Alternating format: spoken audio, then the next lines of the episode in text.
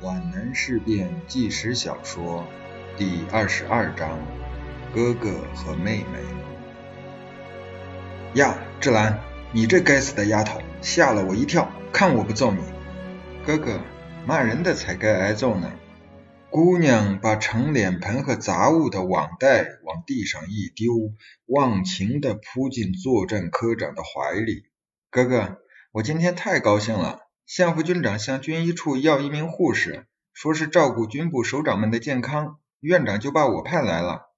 林志超轻轻地推开他，苦恼的心绪受到志兰的感染，变得快活起来。那就高兴的想飞。那是当然。林志兰有些顽皮，却又一往情深地说：“我可以天天和你在一起了。”林志兰射向作战科长脸上的是脉脉含情的目光。你真是个小孩子，还要哥哥照顾吗？林志超挖苦道。看你说的，我再过几天就二十了，我是来照顾你的。得了吧，我才不领情呢！当心，人家会说我们讲私人感情。我才不怕呢，私人感情就私人感情，本来嘛，我又不是你的亲妹妹。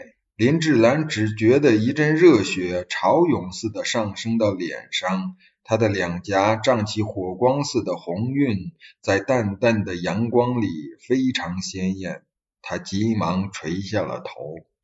我在你脑袋上感情几下子，大概你就不说疯话了。果然，林志超揪着姑娘的粗短的发辫，在她头上捶了两下，竟出洋相。哥，告诉我。咱们真的要开拔了吧？姑娘拉住了又要垂下来的手，知道也不告诉你。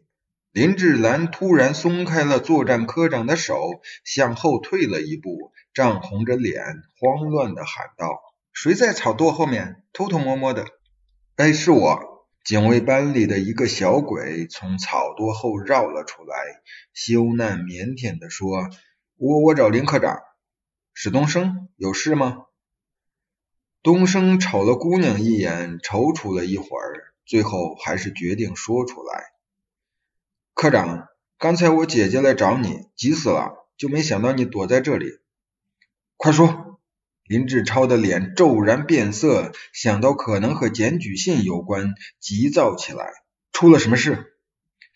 姐姐什么也没有说。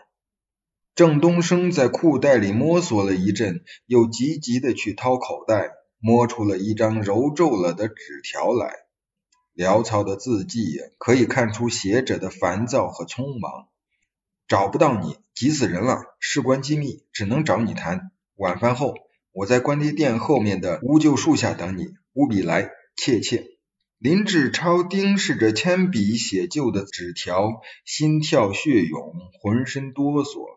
吉凶莫卜，喜忧难辨，这种紧张的、既甜蜜又恐惧的新奇的感觉，他从来没有体验过。林志兰和郑东升都惊愕地看着他。林科长，还有事吗？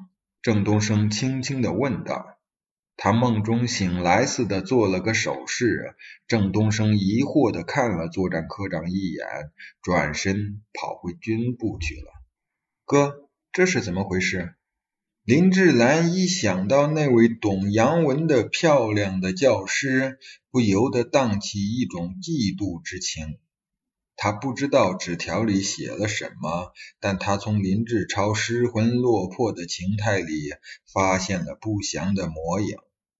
没有什么，来，我帮你提网袋，咱们回军部去吧。林志兰看出哥哥心事重重，他不断的观察他。关切的目光里渐渐扬出一种恨意。时来风送滕王阁，运退雷轰剑福碑。林志超这几天简直没有一件顺心的事。晚上，参谋处要召开紧急会议，做开动前的各种准备。他无暇赴约，心焦如焚。寒风呼啸的乌桕树下，那条银灰色的围巾老在他眼前飘抖。他痛苦直至，忍不住要向他奔去。他一定发生了什么事情，他一定有什么危险啊！我却不能。他的心像野兽被铁钳夹住那样挣扎哀嚎。一个作战科长在大军将行的关键时候，就是死也不能离开岗位去处理私人的事情。他在告诫自己，不能有丝毫分心。他完全知道，从眼下这一刻起，作战科的办公室里灯火将彻夜通明。他是这出戏的主角，难以离开舞台。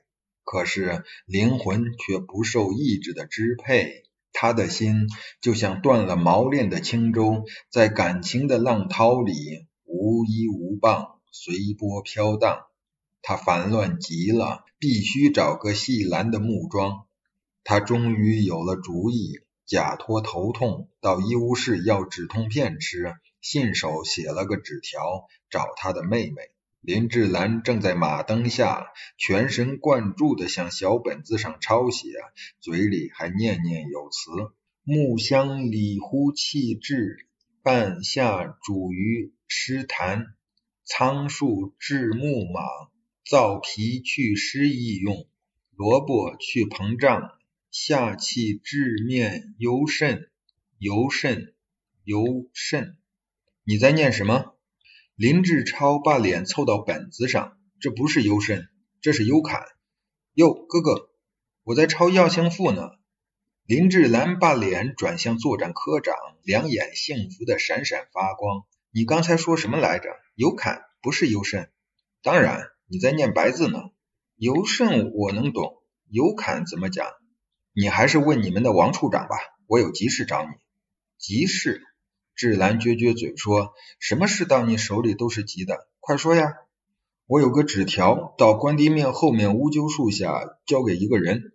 林志超担心那人已经等急了，交给一个人？谁？林志兰联想到郑东升那张纸条，脸色立即变乌了。你认识郑芳雪老师？你干嘛叫我去？林志兰像被火筷子戳了似的跳起来，不，我不干！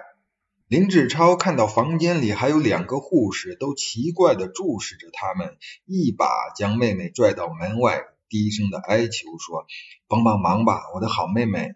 我不是你的妹妹。林志兰像使小性子的姑娘，甩开哥哥的手，当然更不好。一种强烈的生离死别般的感情涌上姑娘的心头。你是怎么了？林志超从未见过他这种近乎失常的神情，便紧紧拉住志兰的胳膊。不怎么了，就是不去。他跺跺脚，不去就不去，眼看就要哭了。我可真要生气了，都是妈把你惯坏了。林志超便把纸条塞进女护士的手里，转身疾步走回参谋处去。林志兰站在医疗室外的夜色里，早已忘在眼眶里的泪水沿着她那苍白的面颊流淌下来，发抖的手紧握着撕心裂肺的纸条。一只欢乐的鸟怀着甜丝丝的爱情的骚动飞到军部来，正想愉快地在绿色的树林里蹦跳、歌唱、飞翔。没想到，一支冷酷的利箭射中了他，哀鸣着落在地上，痛得他直打扑啦。这只鸟就是女护士的心，她一心一意的爱着哥哥，而哥哥却爱着别人。爱情的俯冲撞在冷漠的、麻木的石岩上，碎了，滴着血。爱情不会碎，它只会化成怨恨。他恨那个教师，恨他那睫毛过长的眼睛，恨他那滴血似的红唇，恨他那轻柔微颤的声音，恨他那轻盈优雅的步态，恨他夺去了自己的幸福，夺去了哥哥的心。现在他就要为这一对情人去传递情书。这天是十二月二十八日，农历十一月三十，没有月亮。满天星斗在墨青色的夜幕上闪烁，投下一束束寒冷刺骨的微光。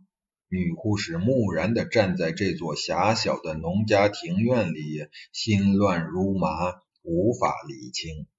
她处理这种事情太没有经验了。